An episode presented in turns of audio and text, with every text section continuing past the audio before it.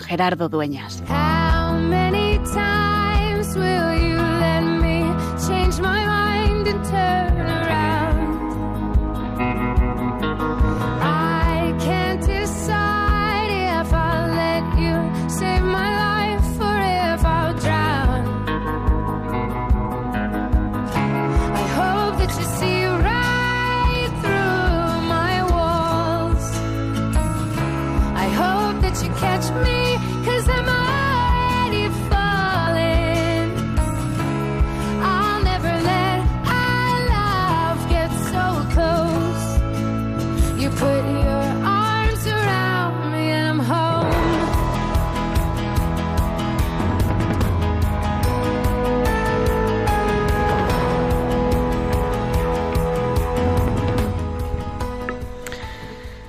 Hace pues ya tiempo estaba celebrando en el hospital y tocaba el Evangelio de los leprosos, de la curación de Jesús del leproso. Y explicándolo, pues todas las consecuencias que tenía también la enfermedad de la lepra en la época de Jesús, que no era solamente una enfermedad de la piel, sino que era también una enfermedad social, que había que estar fuera de la población y avisar que se iba con las campanas, ¿no? Ir vestido de determinada manera. De repente, de manera espontánea, una de las personas que estaban allí, me acuerdo quién era y dónde estábamos, dice entonces, nosotros somos los leprosos de hoy. Se trataba de un hospital psiquiátrico, de una paciente diagnosticada con un trastorno grave psicótico ingresada hacía muchos años en, en el hospital. Y entendía aquello, entendía que Jesús estaba hablando de ella también. Le pregunté, ¿y por qué dices eso?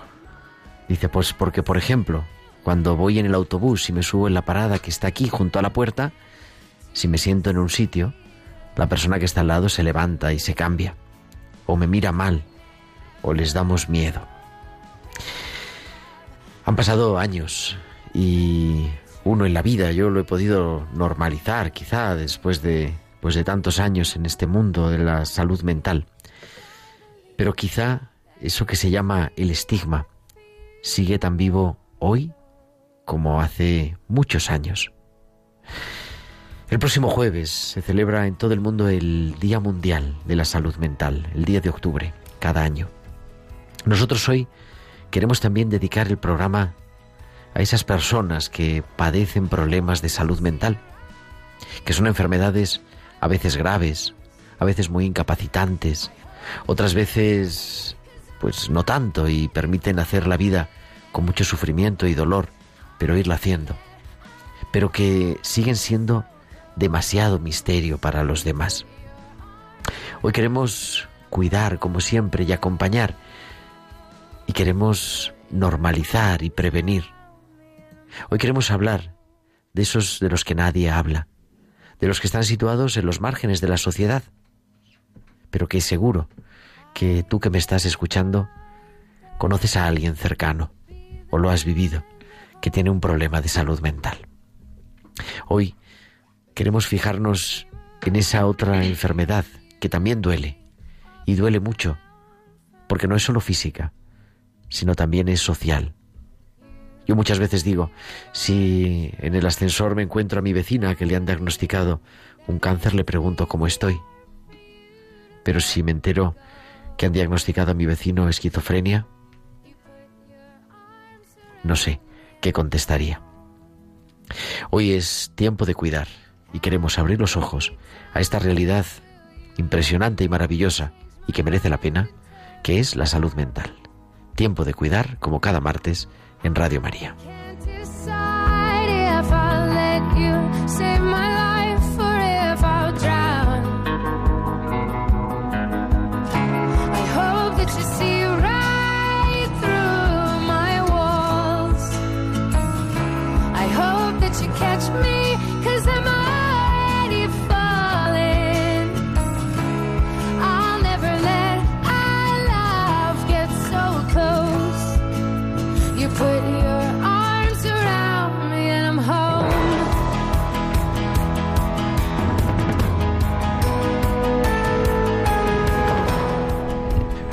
Tardes, queridos oyentes de Radio María, las 8 y 6, las 7 y 6 en Canarias y comenzamos en directo desde los estudios centrales de Radio María en Madrid, una nueva edición de Tiempo de Cuidar, que creo que es ya la edición número 49. 49 semanas eh, acercándonos cada martes de 8 a 9 de la tarde, de 7 a 8 en Canarias, a tu radio, a tu emisora. Un año comenzamos, hemos comenzado este fin de semana la nueva temporada, el lanzamiento de la nueva temporada de Radio María y seguimos aquí para acompañar, para cuidar, como decimos siempre. Un programa que con un equipo muy especial hoy ha vuelto después de unas larguísimas vacaciones pero no por eso menos merecidas. Pilar Martínez, muy buenas noches, Pilar. Buenas noches, Gerardo. ¿Qué es de tu estamos vida? de vuelta. Pues sigo estudiando, es que ya se me han acabado las vacaciones y Ah. tengo que volver. Bueno, pues nada, bienvenida. Sabes que aquí tienes siempre tu casa en tiempo de cuidar en Radio María. Ya estamos aquí de vuelta. Y al otro lado del cristal, haciendo que todo esto suene estupendamente bien, Juan Manuel González. Juanma, muy buenas noches. Hola Gerardo, hola Buenas Pilar, tardes. pero estoy acompañado también. Estás acompañado con Tamara Lack a su mano derecha. Es la mano derecha de Juan Manuel González justamente ahí. Buenas noches, Tamara. Hola, buenas noches, muchas gracias.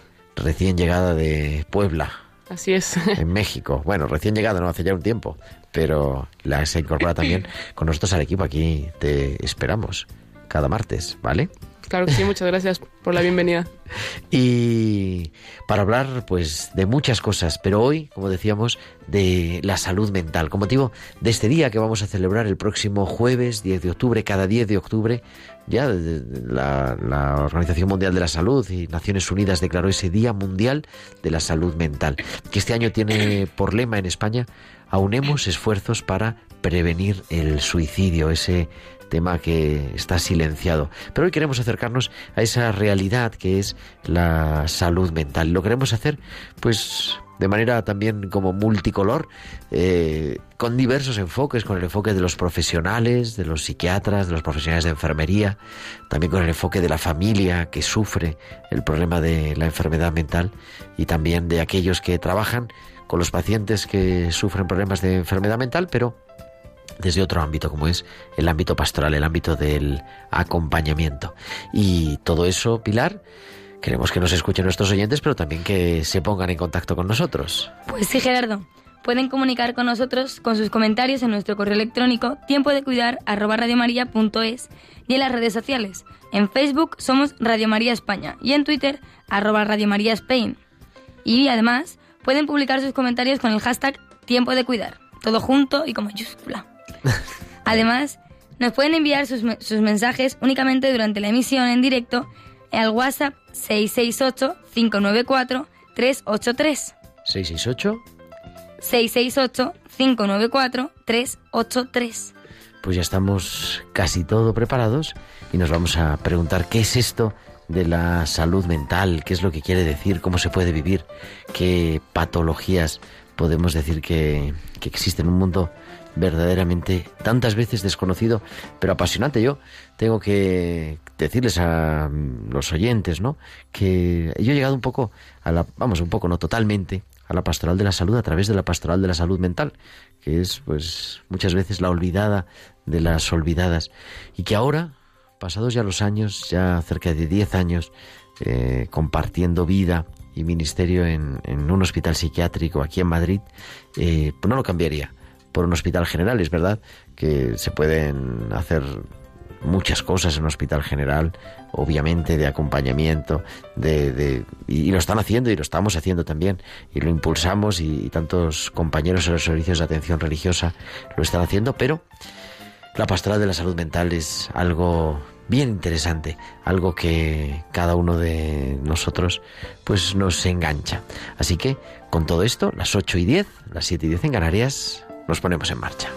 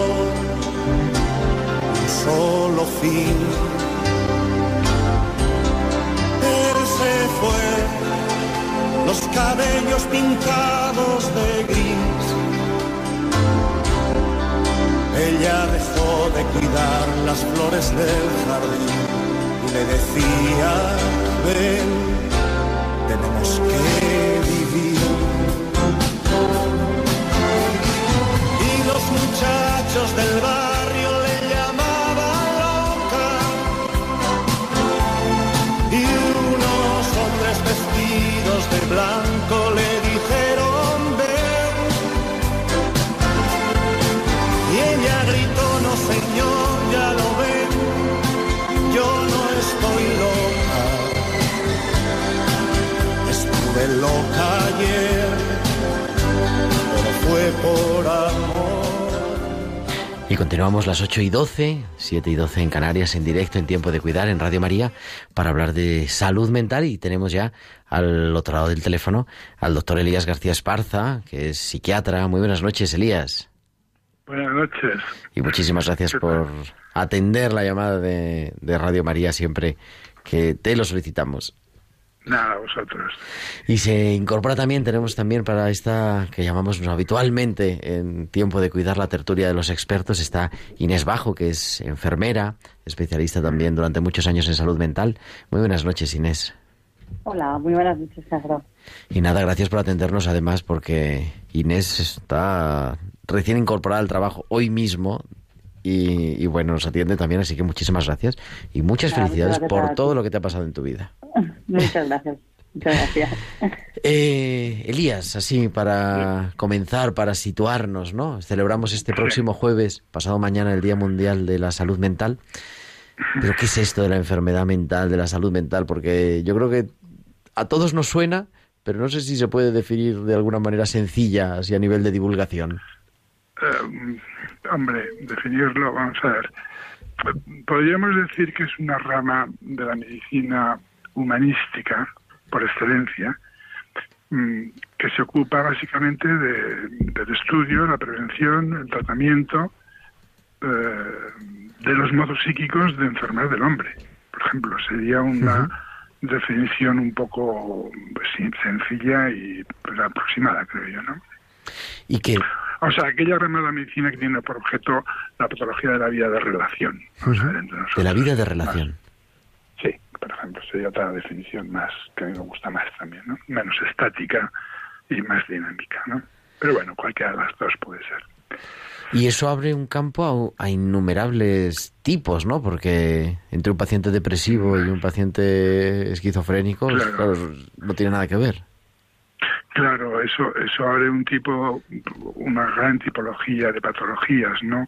Aquellas que llamamos patologías orgánicas, o sea, endógenas, perdón, es decir, que vienen del propio endón, del, in- del interior, de lo desconocido, de, de aquello, de aquello de lo profundo del hombre y que el mismo hombre desconoce, que se llaman endógenas de momento, o que por ahora la ciencia desconoce, como pueden ser lo que has nombrado antes de la esquizofrenia, psicosis maníaco-depresiva, paranoias, o sea, enfermedades graves, de estas tipificadas como muy serias, a pues patologías eh, que llamamos reactivas de origen externo, provocadas por sucesos, acontecimientos, incidentes que nos ocurren en la vida de todos y que nos hacen enfermar, como pues pérdidas de un ser querido, ruina económica, accidentes traumáticos y que también eso, pues claro, eh, nos hace enfermar psíquicamente. O sea que hay una amplia panoplia, hay un amplio espectro de patologías que, que, abarcan estas dos definiciones que te he dicho. ¿no?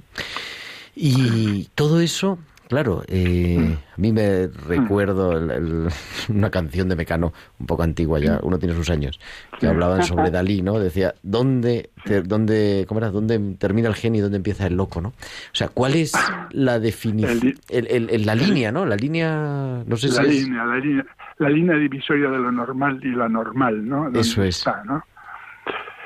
Em, claro, esto es, también es un eterno debate, ¿no? Se han, porque se han medido criterios cuantitativos y cualitativos. Es decir, bueno, pues aquello que sobrepase del 5% en un extremo de la curva de Gauss, por un lado, y otro mm, otro 5% de extremo por, por el otro lado, pues eso es anormal, ¿no? Eh, bueno, pues eso no se veía que no era cierto, ¿no?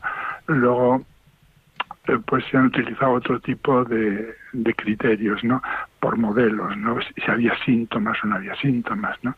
Luego había un criterio subjetivo, de decir, bueno, es enfermedad todo aquello que el sujeto eh, primero se queja por ello, le molesta, le inquieta y le deteriora en su vida laboral, profesional o personal, ¿no? Que es un criterio subjetivo y social también, ¿eh? Pues, es decir, se está en constante revisión de todos los criterios que marcan aquella línea que tú me pides, ¿no?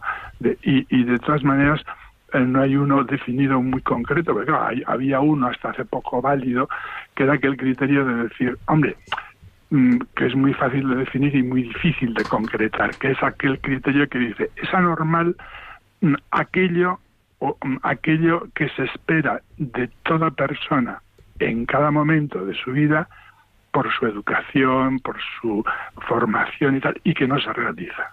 Pero claro, esto es como muy, ya, bueno, pues esto como va- va- es, es muy fácil de definir, pero muy difícil de concretar, ¿no? Claro. Eh, Pero bueno, eh, entonces, como ves, es un campo permanente de debate, de discusión, de foro, donde se puede hablar mucho y quizás no sea el momento este, por- pero bueno, sencillamente... Por tener un poco, sí, sí, por tener un poco la idea. Sí, por tener una idea un poco, sí.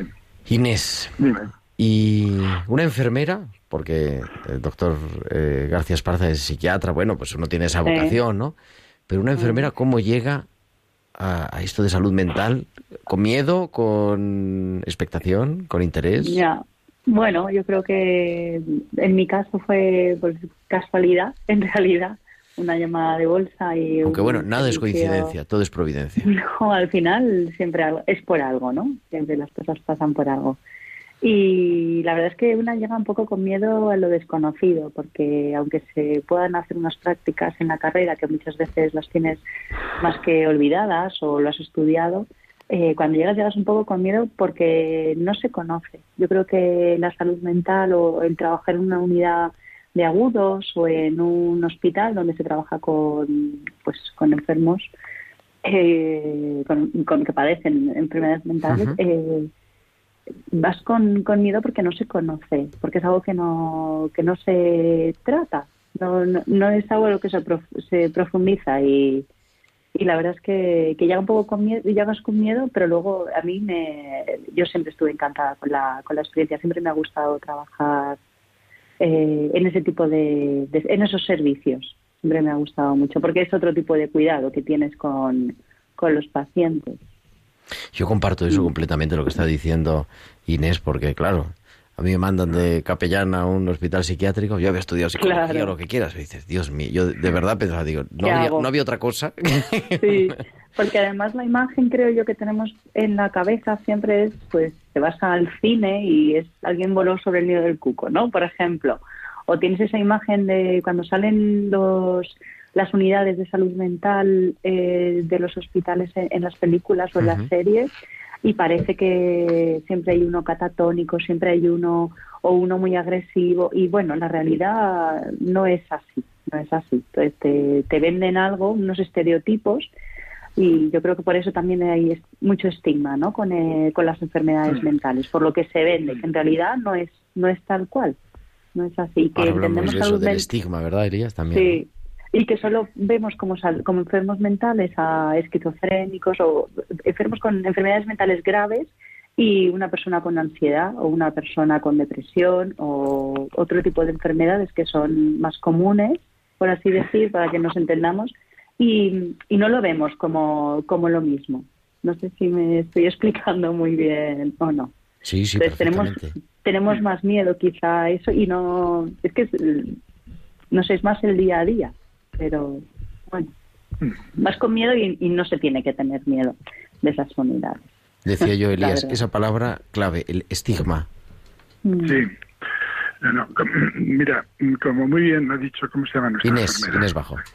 Como muy bien dice Inés, me- el estigma, bueno, tú sabes mejor que yo, es una palabra griega que significa marca.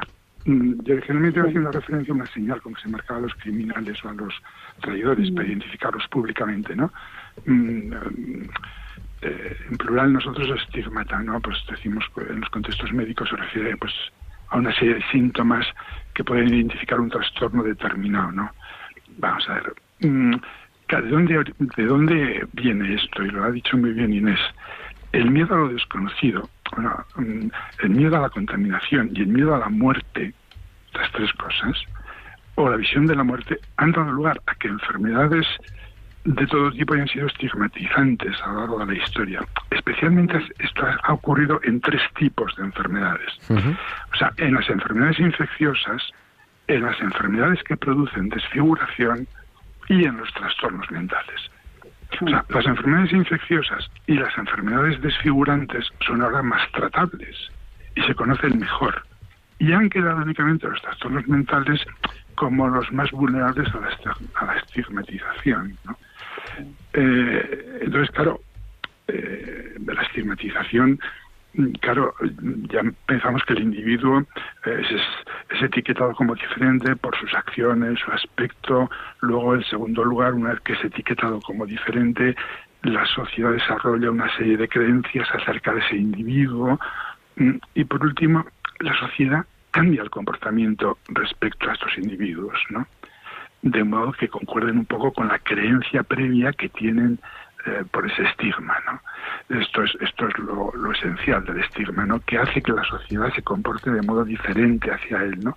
En base a unos prejuicios mm, por esa marca, por así decir, que deja la enfermedad mental, ¿no? Inés decía, ¿no? Querías decir. Sí. Digo, Inés, Sí, eh, sí. eh, claro, el llegar a... No, a- No, pero lo que, lo que, lo que ha dicho Inés tiene toda la razón. Esto es básicamente por el miedo y el desconocimiento. O El sea, desconocimiento, sí, gracias. Sí. un, un- un miedo a la enfermedad mental por, por puro desconocimiento, que luego, como ella misma te podrá confirmar, según se va tratando, según se va acercando, según se va conociendo, bueno, pues las, los enfermos mentales, como otro tipo de enfermos, son más accesibles, son más tratables, son más cercanos, son más comprensibles y, y- y no es la cosa como se pinta, ¿no? Claro, sí, muchos están en casa, muchos, la gran mayoría de ellos que La tenemos. gran a- mayoría, efectivamente. Claro, la gran mayoría están en sus, en sus casas y pueden mantener perfectamente un trabajo y vamos, que, que es lo normal, que, que trabajen y que tengan una vida mm, normal, Autónoma. ¿no? Ya lo hablábamos antes, sí, autónoma. Aunque Lo también... que pasa que sí que es cierto que, sí, perdona, No, no, de la di, di, di. no, en realidad lo que iba a comentar es que sí que es cierto que para esos enfermos mentales graves, que sí que tenemos un poco más en la mente, lo que falta son muchos recursos, en realidad. Lo que hay es falta de recursos o falta de plazas en mini residencias o en centros de día que ellos puedan que ellos puedan utilizar. Es más, la falta de recursos al final lo que lo que a lo mejor le ha- haría falta para que, que no estuvieran tan el poder encontrar un trabajo el poder estar desarrollando algo para para estos enfermos Eh, es- les falta el, el- la parte social no la parte social que es muy importante para una recuperación que ellos puedan desarrollarse como cualquier otra persona que nosotros queremos todos desarrollarnos y les falta pero porque no hay no hay no hay recursos Sí, yo creo que suficientes por eso es bueno también, ¿verdad? Y, y yo también, yo quería hacer eco, aparte de por esa pasión ¿no? de la salud mental, eh, quería hacernos eco ¿no? en, en los medios ¿no? de esta realidad que existe, porque es que es una realidad oculta, verdaderamente. O sea, vivimos como que no existiera realmente, ¿no? Pero bueno, nos quedamos sin tiempo, pero yo quería preguntaros a los dos, eh, pues seguramente la misma pregunta, ¿no? Eh, todo el mundo, un poco como estabais diciendo, tanto a nivel más grave como sobre todo a nivel cotidiano, detectamos, tenemos a nuestro lado personas que tienen problemas de salud mental. ¿Cómo tratarlas? ¿Cómo acercarse? Eh, ¿Qué hacer si una persona está sufriendo? ¿Cuándo conviene decir, oye, pues convendría que fueras a ver al, al, al médico de atención primaria o que hables con la enfermera de atención primaria para que te deriven a salud mental? ¿Cómo hacemos? Eh, ¿Cómo nos tenemos que comportar la población en general? Hombre, pues mira, Gerardo, vamos a ver, sí, en general a mí se me ocurre una cosa, un, par de cosas, no de consejos muy generales. Primero, yo creo que tenemos que cuestionar nuestros prejuicios, ¿no? Primero. Es decir, mm, es posible que los tengamos y, y sobre todo en pacientes con trastorno de la personalidad sobre con consumo de sustancias. Eh, enseguida decimos, este es un drogadicto, ¿no? Ahora vamos a ver, vamos a cuestionarlo un poco y, no sé, y por qué es y por qué ha caído en esto. Es decir, vamos a revisar un poco nuestros constructos y esquemas mentales porque eso nos puede ayudar un poco a salirnos de las posturas rígidas, inflexibles, poco comprensivas, en definitiva, ¿no? Pero por eso es una cosa como muy elemental, ¿no? Es un lugar, yo, yo lo que trataría, Gerardo, es de evitar hablar un lenguaje estigmatizante. Es decir, vamos a hablar un, un, un lenguaje más correcto, no vamos a decir, oye, vamos a ver, y podemos hablar también con el, el paciente, en vez de decirle, oye, mm, pues eh, si tienes una esquizofrenia, podemos hablar un poco en titulares, que tienes alguna enfermedad un poco seria, un poco grave, ¿qué te ha dicho el médico? que ¿Está eso un poco mal? ¿Está un poco...? Es decir, podemos sustituir adjetivos para no llamarle eh, en pleno mercado diciéndole, oye, ¿qué tal te va la esquizofrenia? Vamos a ver esto. Quiero decir, te podemos tener un poco mezclar el sentido común con nuestra capacidad comprensiva, con nuestra capacidad de diálogo y decir, hombre, ¿cómo anda aquello? O sea, sustituir, sustituir un poco el lenguaje para no estigmatizar un poco más, con un lenguaje que yo que llamo antiestigmatizante y con- más coloquial. No utilizamos eh, lo políticamente correcto en la televisión porque nadie puede decir, pues va- vamos a utilizar lo, políticamente- lo políticamente correcto en psiquiatría. Que, que para decirlo a un esquizofrénico también se puede decir, oye, ¿qué tal, qué, qué tal tu, tu cosa? ¿Qué tal tu enfermedad? ¿Qué tal, qué te ha dicho el médico? O sea, no sé. Em, y luego la, tercera cosa que yo diría que lo estás haciendo muy bien, hombre, pues es informar un poco a la población y que se informe básicamente a, a- un nivel muy general, o sea, responder a esta falta de conocimientos que tiene la sociedad un poco, pues con este tipo de programas, de iniciativas, de acercamiento más a las grandes, sobre todo a las grandes patologías que asustan tanto como pues la esquizofrenia, la psicosis maníaco-depresiva, las paranoias, eh, los, los- las drogadicciones severas, las agitaciones, la, la, la violencia y la psiquiatría, que daría para otro tema muy bonito, y, que, y que espanta mucho. Es decir, no, yo, bueno, yo cuando fui residente, lo primero que me dijeron, entré, yo recuerdo, en una planta y me dijeron, tú ten cuidado con los paranoicos y corre si te sigue uno. Vamos a ver. yo dije, bueno, pues vaya plan. Pues esto es lo primero, yo recuerdo el primer día que entré a trabajar, dije, pues, esto, pues yo, claro, vamos, ni que, ni que hubiese ido a, pri- a primera línea de la legión en sí, Sí, ¿no? sí, Dije, sí. ¿esto qué, esto qué es, no? O sea, vamos a ver, entonces como el tercero es un poco, hay que dar un poco más de conocimiento, aproximar a la gente con conocimientos elementales. Al principio es sencillo, pero la gente no es tonta, se informa. Ahora, eh, la gente tiene profesionales, eh, enfermeras que están mucho más enteradas que antes de lo que es la patología mental, etcétera. Entonces yo creo que con estas tres cosas, el cuestionar un poco nuestros prejuicios, el evitar este lenguaje estigmatizante y utilizar un poco un lenguaje más vulgar, eh, y más comprensivo. Y por otro lado, eh, eh, eh, mm, el, La el difusión. responder a la falta de conocimientos con una difusión de una, de una divulgación sencilla, sin miedo, porque lo que haces tú está muy bien hecho, eh, pues, pues como estamos hablando aquí a nivel general, para un público general, de enfermedades bastante serias, sin, sin intentar dar doctrina de nada, ¿no? sino decir, no, esto es así, yo lo veo así, se puede hablar así. ¿no? Pues esto contribuye mucho y iremos cambiando poco a poco esto. ¿no? Esta es mi, mi pequeña aportación. Y a las familias, Inés, si a alguien le diagnostican algo, ¿qué le dirías al, a sus seres queridos? que no tengan miedo, que al- es muy importante que si empiezan jóvenes con alguna, alguna enfermedad, que a los primeros síntomas vayan y lo lleven, porque cuanto antes se trate siempre es mejor, porque la evolución va a ser mejor cuanto antes se, se trate. eh, y sobre todo para evitar que se repitan ¿no? esos episodios que pueden que puedan darse. Que la- yo creo que la educación, como ha dicho el, eh, Elías, es muy importante. Educación a la población también para que conozcan lo que es una lo que son las enfermedades y también me- em, hablar un poco y decir que si yo me hago me, me caigo y me rompo una pierna y voy al traumatólogo y es algo normal.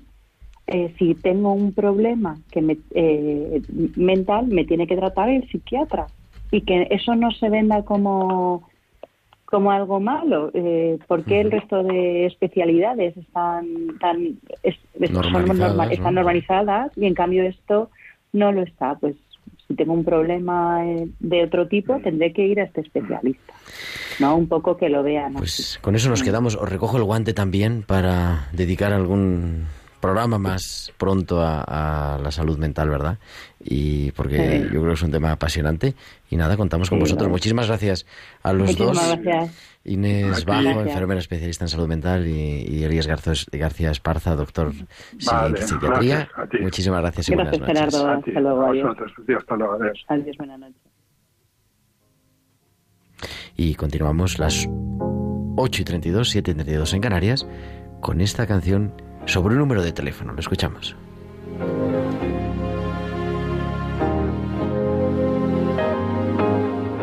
I've been on the low, I've been taking my time. I feel like I'm out of my mind. It feel like my life ain't mine. Who can relate? Woo! I've been on the low, I've been taking my time. I feel like I'm out of my mind. It feel like my life ain't mine. Y ya no quiero esperar alguien que venga a salvarme. No puedo esperarte hoy, no puedo sanar. Ya no quiero esperar por alguien que venga a salvarme. No puedo sanar.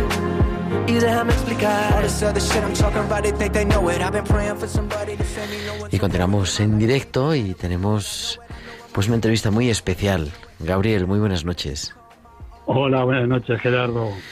Muchísimas gracias por aceptar nuestra llamada en, en tiempo de cuidar. Porque yo quería tener a Gabriel, también vamos a tener dentro de un rato otra entrevista muy especial con un testimonio, porque tú tienes eh, pues un hijo, un ser querido, un hijo con una enfermedad mental grave, y, y yo quería que nos compartieras un poco tu, tu experiencia y, y de la enfermedad, no tanto de la patología, sino también de, la, de lo que supone la familia, ¿no? Y, y cómo vivirlo desde la fe. Sí, sí, sí. Bueno, pues em, mira, me ha gustado mucho las intervenciones anteriores eh, porque em, efectivamente hay mucho desconocimiento de lo que son estas enfermedades, estos trastornos. Entonces, cuando en el seno de una familia pues se diagnostica pues eso, un ser querido, un hijo, una hija, un hermano que con un trastorno severo como son estos, pues en un primer momento es un golpe muy duro, ¿no? Incluso no lo aceptas, ¿no? Dices, no puede ser. En mi familia nunca ha habido nadie así, con una- unos síntomas así, ¿no? ¿Cómo puede ser, no? Y lo rechazas o también por el estigma social que hay, ¿no? Es decir, es, no solamente es la enfermedad o el trastorno en sí, sino el qué dirán, el entorno, ¿no? Casi que, casi que intentas como ocultarlo, o sea, lo rechazas. Entonces aquí hay una primera parte muy importante que es que eh, este sincerarse, es decir, vale, lo aceptamos, o sea, efectivamente, o sea, aceptar la realidad, ¿no? Esto es un paso fundamental porque esto le hace muchísimo bien a la persona que tiene un trastorno de este tipo, ¿no?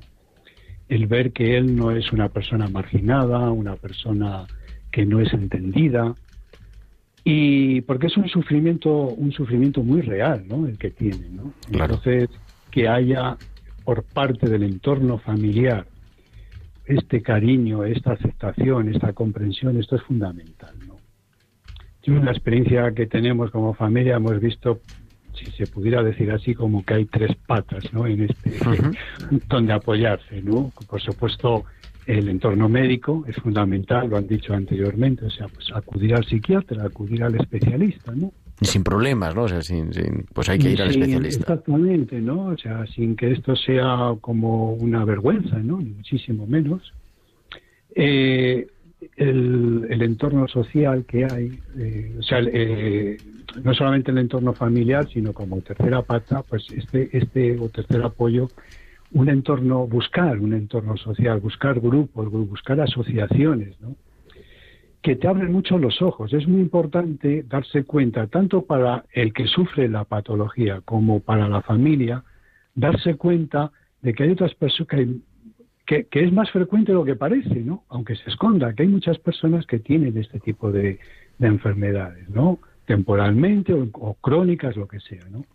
Y esto ayuda mucho, porque ves la experiencia de estas personas, o sea, acudir, acudir. Yo, cuando a mí a veces me preguntan, pues como cosas como en ocasiones como esta o en otros, en otros, en otros grupos, ¿no? Yo digo, acude a un grupo, a una asociación. No lo viváis solos, porque vivir solo no es bueno, no es sano, ¿no?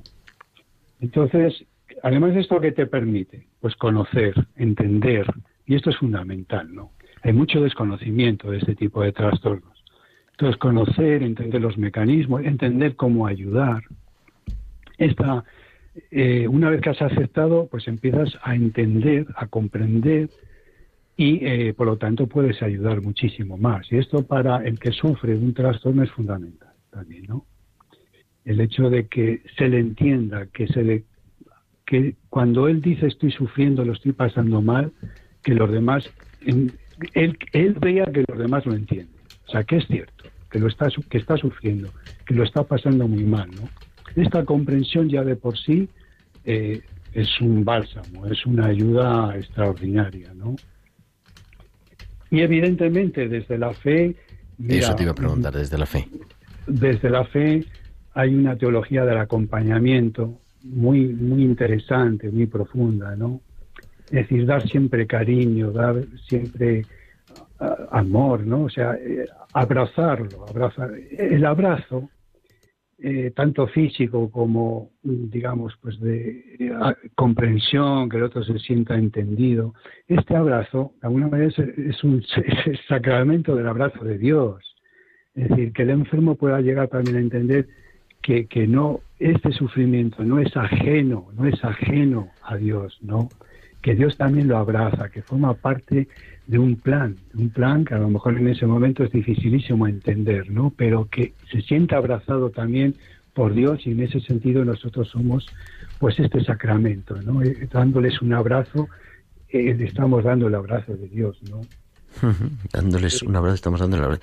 Es que es una... A mí siempre me conmueve escuchar a, a Gabriel. Yo lo he escuchado más veces y por eso quería tenerlo también en, en el programa, ¿no? Porque es ese descubrir, ¿no? Que, que, no estamos solos y que en medio, pues, de esa incomprensión, de ese sufrimiento, porque es un sufrimiento real, no, no sí, solamente sí, subjetivo, es un sufrimiento real. Sí, sí. Pues Dios también se hace presente y le puede dar sentido, ¿no? No es el decir, ¿y por qué a mí? Sino, no sabemos por qué, pero Dios está sufriendo con nosotros. Eso es, efectivamente. Entender esto es fundamental, o sea, eh, tanto para la familia como la, el familiar que lo sufre. ¿no? ¿Y cuál es la preocupación? Última pregunta, porque tenemos, sí. bueno, voy a saludarle, ya está al otro lado Sofía también. Sofía, buenas noches. Hola, buenas noches. Ahora, ahora vamos a hablar con ella, porque también es familia, familiar, pero en un caso distinto, la doble perspectiva, porque decía Gabriel, Gabriel, el caso es tu hijo, ¿verdad? El, el, sí, la persona sí. que padece enfermedad mental. Así es, Cuando así te lo dicen, eh, ¿cómo vivir esa relación con tu hijo de manera nueva? No, no sé si es de manera nueva, pero pero distinta, ¿no? De que con, que con el resto de los hijos. Tienen más hijos que no padecen eh, problemas Sí. de salud mental. Sí. ¿Cómo cambia esa relación? Hombre, mira, ¿no? vamos a ver, no sé si te entiendo bien, pero yo casi diría que tratar de, de que no parezca que, que hay un trato distinto, es decir, de que, de que no cambia, es decir, normalizar la situación de alguna manera, ¿no? Evidentemente no es ni normal, o sea, hay mucha, eh, es- o sea, hay un problema de por medio, ¿no? Pero que no pese.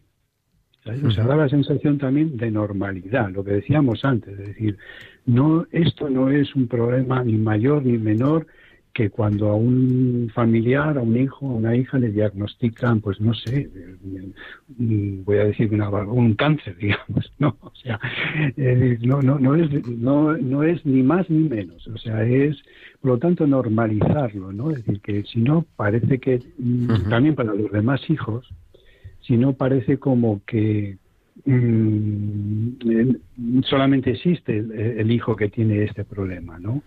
Y que los otros como que ya parece como que les das menos eh, menos importancia, menos cuidado, ¿no? Claro, quizá eso es no debería ser. Ese es el amor incondicional, ¿no? Es independientemente de lo que pase, pues estar ahí.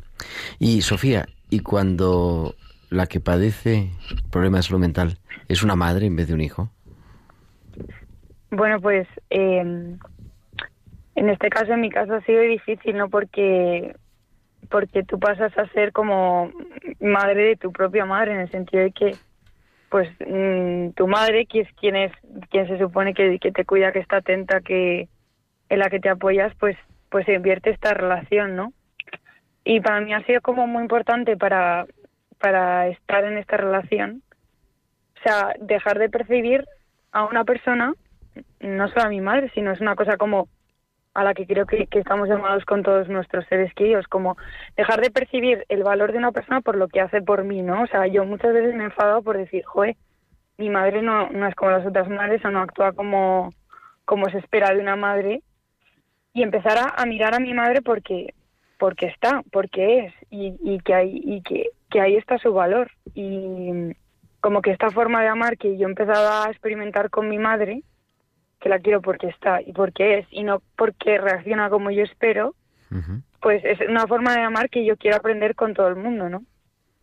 Y eh, pues esto. Es precioso, la verdad. Yo he tenido también ocasión de ver a Sofía eh, relacionarse con su madre. Es verdad que es curioso, pero, pero con un cariño increíble y, y, sin perder de vista que es tu padre, o sea, porque tú dices, es verdad, se cambian un poco los papeles en algún sentido, ¿no? De cuidar a quien me tiene que cuidar. Pero en otros sentidos se mantienen, ¿no? O sea, ella sigue siendo tu madre. Digo, no es tu hija, no es una niña pequeña.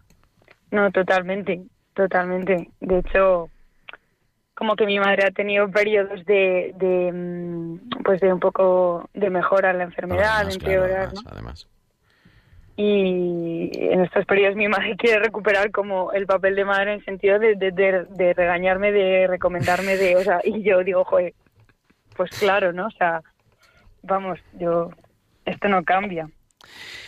¿Qué le diríais los dos, Gabriel, Sofía? Digo un poco para, para ir cerrando la entrevista. ¿Qué le diríais cuando a una familia le dicen que su hijo, o que su madre, o que un ser querido eh, le diagnostican ¿no? un problema de salud mental. ¿Qué hacer? Porque yo supongo que pues cada uno, vosotros en vuestra historia, se vive con, con dolor, con inquietud, con incertidumbre, pero ahora ya con la experiencia que da pues el, el, el haberlo sufrido y sobre todo el haberlo vivido, porque no todo es sufrimiento, eh, ¿qué les diríais? Gabriel, si quieres pues comenzar. Sí, pues mira, yo diría de no aislarse, ¿sabes? O sea, se podrían decir muchas cosas, ¿no? Pero a mi experiencia es que es fundamental no vivir este sufrimiento solos, sino eh, lo que he dicho antes, ir a buscar un grupo, otras personas, asociaciones que las hay, muy, muy interesantes, para poder compartir eh, toda la problemática que hay con otras personas, para no hundirse, ¿no? Esto como una primera cosa y una segunda que es de alguna manera muy similar es dejarnos ayudar. O sea, los cuidadores necesitamos cuidarnos también, o sea, que nos cuiden, ¿no? Entonces, de alguna manera, pues también esto lo brindan las asociaciones, eh, porque, y también, bueno, si uno lo quiere, o sea, uno lo vive desde la perspectiva de la fe, pues buscar grupos que mm, pongan en común también sus experiencias desde esa perspectiva, ¿no? Para no hundirnos, ¿no? Porque es fácil hundirse, ¿sabes? O sea, es fácil ver, ver que es fácil. más el negativo. Es lo normal casi. Es el que, o sea, que el dolor te aplaste, ¿no? Que el dolor te aplaste. Entonces, eh, y esto no lo, muchas veces solos no lo conseguimos hacer, ¿no? y esto es lo que yo diría. ¿Y Sofía? Pues eh, yo diría, eh, compartiendo esto también, o sea, que, mm, que es súper importante primero tomar conciencia, uno en su propia enfermedad y cuando tiene un familiar, o sea, de, de qué, es, qué es la enfermedad, en qué consiste, las limitaciones, lo que uno puede hacer y lo que no puede hacer. O sea, entenderla sin ningún miedo, mirarla a la cara, o sea, entenderla por un lado me parece súper importante para aprender a vivirlo. Y segundo, o sea, que, que a mí, con todo el sufrimiento que me ha generado, porque, porque es un dolor muy grande, porque te preguntas por qué, porque no tiene sentido, me ha parecido como una, una oportunidad preciosa de entender lo que, lo que he dicho antes, o sea, ¿dónde está el valor de alguien, de una persona, que no está en lo que hace, ni siquiera en una respuesta adecuada a la realidad o razonable, ¿no? Sino que, que es una oportunidad para, para descubrir más allá, o sea, dónde reside el valor de una persona. Y pues esto es lo que, lo que yo diría, vamos. Pues con eso nos quedamos, porque siempre, bueno, hacemos muchos programas, tenemos mucha gente y es una oportunidad, ¿no? Y yo a nivel personal siempre lo agradezco, pero el, el escuchar a quien no está hablando de teorías, sino que lo está viviendo en carne propia, ese sufrimiento, esa enfermedad, ese dolor, pues siempre nos conmueve y, y por eso lo agradezco a los dos de, de todo corazón. Queridos Gabriel, querida Sofía, muchísimas gracias y, y aquí tenéis siempre vuestra casa. Bueno, pues Muchas muchas gracias. gracias, Gerardo. Gracias, Sí. buenas noches. Buenas noches. buenas noches.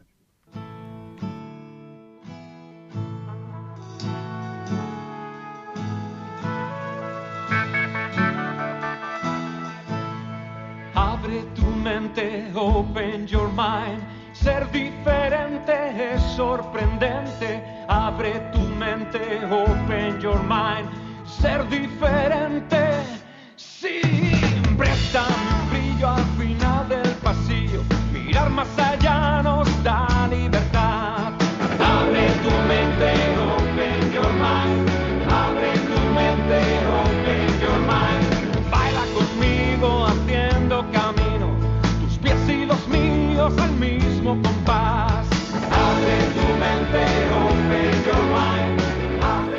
Y así de manera esta animada, abre tu mente, open your mind, eh, a las 8.48 en la recta final de nuestro programa, nos tenemos a Elena Iglesias, que es agente de pastoral de la Orden Hospitalaria de los Hermanos de San Juan de Dios, que trabaja en la Clínica Nuestra Señora de la Paz en Madrid. Buenas noches, Elena.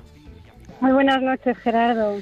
Y gracias por aceptar nuestra llamada, que está saliendo de clase, creo que está todavía en la escuela, ¿no? O en el coche, esperando a ver. Justo ahora acabamos de terminar, pero bueno, aquí siempre disponibles. ¿Qué enseñas? ¿Qué, nos, ¿Qué enseñas? Pues eh, estamos enseñando una asignatura que se llama la hospitalidad eh, como servicio a la sociedad, que es una asignatura bueno muy propia de, de San Juan de Dios, de su modelo, de su modelo de hacer, ¿no? de su manera de, de atender y de cuidar. Y bueno, pues luego también intentamos dar un poquito de humanización en los equipos de trabajo y bueno, Madre diferentes mía, qué interesante. Bueno, está, uno- un día nos cuentas todo eso. Pero hoy, eh, y para cerrar el programa, porque nos quedan cinco minutos, eh, queríamos tener, hemos eh, tenido profesionales eh, de la psiquiatría, de la enfermería, ahora estos dos testimonios impresionantes, ¿no? De, de un padre y una hija con problemas de enfermedad mental, su hijo y su madre respectivamente. Pero, ¿y la iglesia en eso? ¿qué tiene que decir, no? O sea, ¿cómo podemos acompañar? ¿Qué, qué, qué palabra de aliento podemos dar al, al paciente, a la familia, al profesional? Pues sí, a ver, efectivamente, nuestra, más que palabras, eh, fíjate Gerardo, yo creo que algo que, que sí que podemos dar o lo que podemos estar es dar presencia. Eh, hay muchas ocasiones en las que quizás eh, no hace falta ni dar muchas respuestas ni tampoco eh, ir con, varitas mágicas, ¿no? Sino simplemente el poder eh, acompañar, mm, estar a su lado, escuchar, acoger, como bien han dicho, ¿no? Ese momento quizás de sufrimiento, de incomprensión y, y sobre todo el sentir que estás, eh, pues bueno, compartiendo lo más sagrado que, que el otro tiene y, bueno, también ese momento de encuentro, ¿no? Y, al final, pues eh, muchas veces eso es testimonio vivo también, ¿no? Que, que en muchas ocasiones casi esa incomprensión, ese sentimiento de soledad, ese sentimiento eh, pues bueno, de no entender o de vacío, ¿no? Puede ser a veces eh, llenado, eh, pues a través simplemente de, de acompañamiento, de, de acoger ese, ese momento. Yo digo a veces, no sé qué te parece, esto ya es más tertulia así compartida, pero eh, que no se trata de hacer, sino se trata de estar y de estar donde nadie quiere estar. Sí, totalmente. Efectivamente, al final yo creo que la salud mental es algo que a nivel social nos resulta como incomprendido, ¿no? O muchas veces al no entender o no saber dar respuesta, eh, pues bueno, no sabemos cómo aproximarnos o cómo estar y en muchas ocasiones eh, simplemente es dar entidad a lo que lo que ocurre, que no deja de ser una persona que, pues bueno, que está viviendo un proceso de enfermedad y, simplemente lo que necesita es acompañar y de- bueno, pues ver qué necesidades se pueden plantear o pueden surgir en ese momento vital y desde ahí pues dar respuesta a las mismas, ¿no? Pues ya sea a través de la espiritualidad, de la religiosidad y entendiendo que cada uno somos diferentes y necesitamos cosas distintas, ¿no? Pero al final quien lo vive desde, desde esa parte eh, creyente, pues Dios se presenta como, como fuente de salud, como fuente de esperanza, de vida y, y descubrirlo y escuchar testimonios es, es a veces también es un regalo desde lo personal, ¿no? ¿Cuánto tiempo llevas trabajando así en, en este ámbito de la pastoral en salud mental? Pues llevo como unos cinco años. Los cinco años, empezaste con 18. Y, Más o menos. Eh, y a nivel personal, si se puede preguntar, ¿cómo, no sé, cómo te, te ayuda en, en tu trabajo? O sea, es, claro, es un trabajo, ¿no? Pero, pero claro, somos una sola persona. No sé, en tu día a día, en, tus relaciones, no sé, tu fe. Pues a nivel personal y desde la fe, mm, en mi camino y en mi proceso vital reconozco que no deja de ser un momento de encuentro con Dios a través de los otros. Y además nosotros muy especiales, ¿no? Yo día a día no dejo de, de descubrirle en ellos y de sorprenderme y de, pues bueno, verle, ¿no? A través de esas sonrisas, de esas lágrimas también, ¿no? De cómo la gente también rehace, reconstruye y, y, pues bueno, para mí eso es presencia de, de Dios y el, bueno, pues me ha aportado desde el poder dar sentido también, ¿no? A esa llamada, a esa poder hacer desde lo profesional también esa, esa parte vital de, de ser instrumento, de ser compañía, de, pues de acoger a los otros. Es un regalo.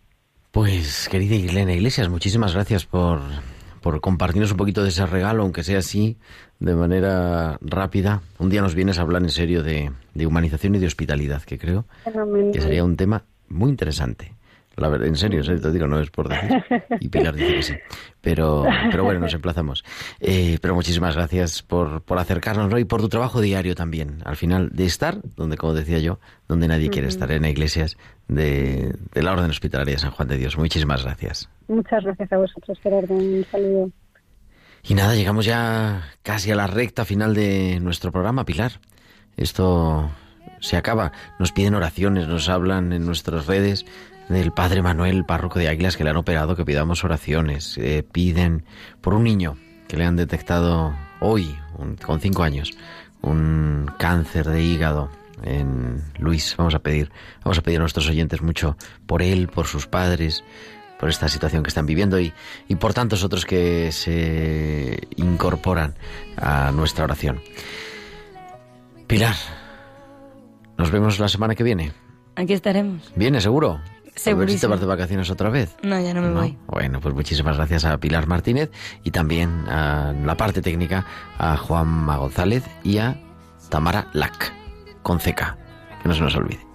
Y a todos vosotros, queridos oyentes, pues venimos, nos escuchamos la semana que viene para dedicar el programa a este mes misionero que el Papa Francisco ha convocado en este mes de octubre de 2019 y a acercarnos a una realidad que son los enfermos misioneros.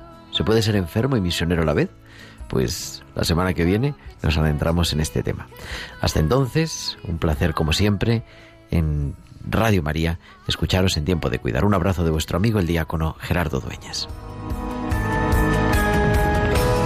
Tiempo de cuidar con Gerardo Dueñas.